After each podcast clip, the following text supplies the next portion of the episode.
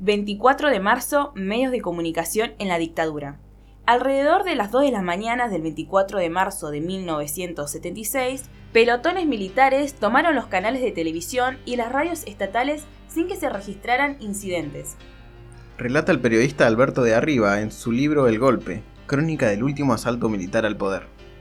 A las 3 y 21 los medios suspendieron sus programaciones habituales para entrar en cadena y transmitir el comunicado número 1 a partir de la fecha, el país se encuentra bajo el control operacional de la Junta de Comandantes Generales de las Fuerzas Armadas. Así comenzaba, con la presidencia del genocida Jorge Rafael Videla, la larga noche de la dictadura cívico-militar, el denominado Proceso de Reorganización Nacional.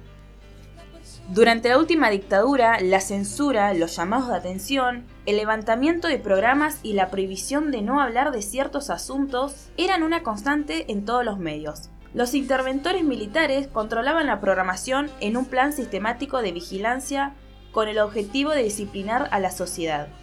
Hubo periodistas silenciados, exiliados, desaparecidos y asesinados.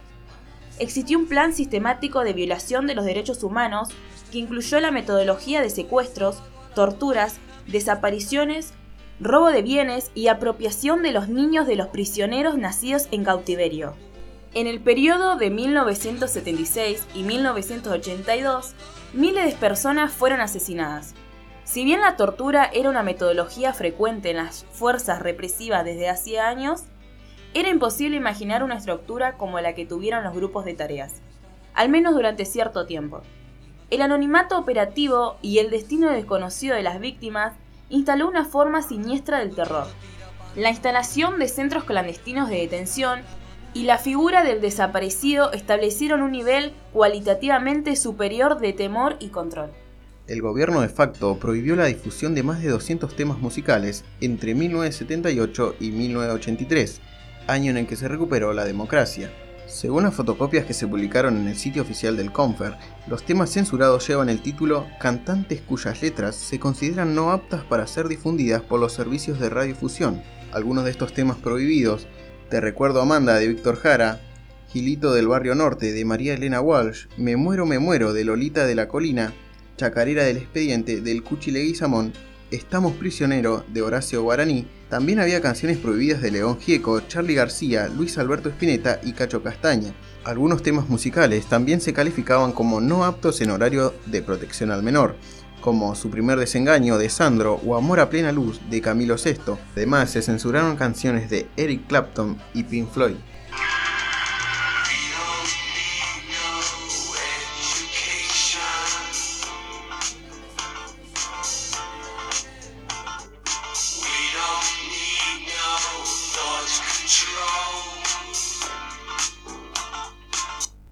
El conocidísimo estribillo es uno de los más emblemáticos en los movimientos sociales de la década del 70 a nivel mundial. Pink Floyd, una banda revolucionaria, tenía temas que hablan de la liberación de los pueblos. La fiebre de un sábado azul y un domingo sin tristezas. Esquivas a tu corazón y destrozas tu cabeza. El autor argentino tuvo varios inconvenientes con la policía de la época. Varios años después de ocurrido el golpe militar, García contó, un montón de veces tuve que dar explicaciones por mis temas. En este caso, los censores decidieron prohibir Viernes 3 AM de Serú Girán.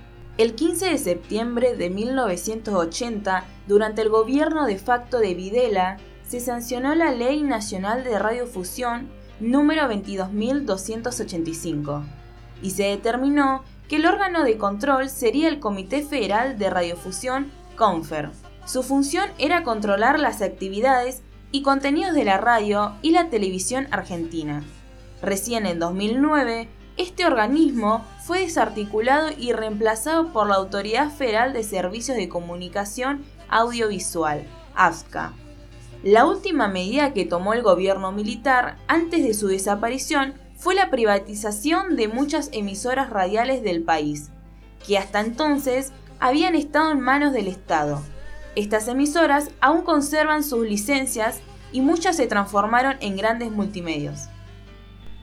Testimonios de Carlos Malbrán, comunicador popular, y con el periodista y escritor Carlos Polimeni acerca de sus recuerdos sobre el trabajo radial en la época de la dictadura.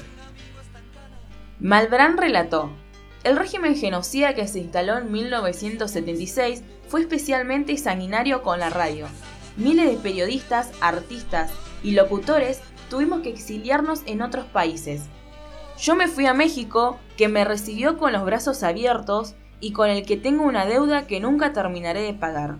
Distribuyeron listas negras en todas las emisoras. Muchos quedaron sin trabajo, otros fueron silenciados y algunos asesinados antes de poder huir del país. La lista es larga.